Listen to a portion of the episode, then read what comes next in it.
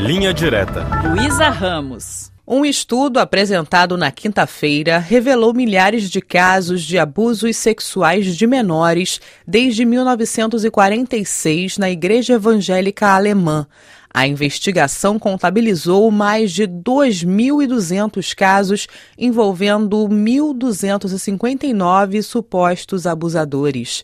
Mas, segundo uma estimativa da equipe disciplinar que realizou a pesquisa, mais de 9.300 menores podem ter sido vítimas de abusos sexuais na Igreja Evangélica da Alemanha nas últimas décadas.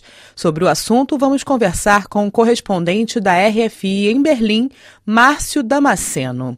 Márcio, o que exatamente diz esse novo estudo sobre abusos de menores na Igreja Evangélica Alemã? A pesquisa realizada por uma equipe multidisciplinar estimou que o número de menores abusados por membros da Igreja Evangélica da Alemanha ou Igreja Luterana do país pode chegar a 9.355.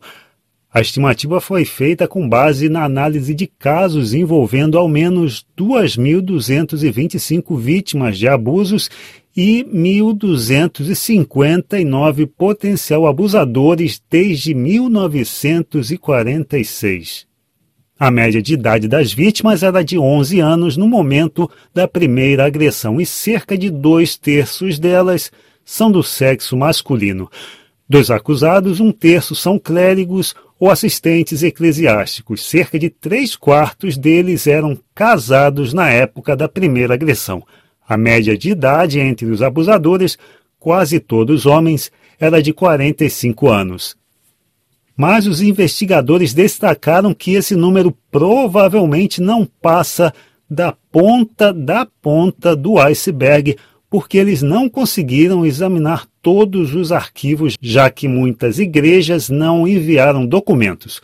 O relatório, contendo mais de 800 páginas, foi encomendado pela própria Igreja Evangélica da Alemanha, que é a maior organização protestante do país, e preparado por especialistas de diferentes universidades e institutos alemães. A novidade desse estudo na Alemanha é que, pela primeira vez, são apresentados números de abusos de menores dentro da igreja evangélica. Até agora só eram conhecidos no país os números referentes à igreja católica. Não é isso, Márcio? Exato. Até agora, escândalos de abusos de menores no ambiente eclesiástico na Alemanha só eram associados à Igreja Católica. Isso porque um estudo de 2018, comissionado pela Conferência dos Bispos da Alemanha, concluiu que 3.677 menores sofreram abuso sexual por membros do clero católico na Alemanha entre 1946 e 2014.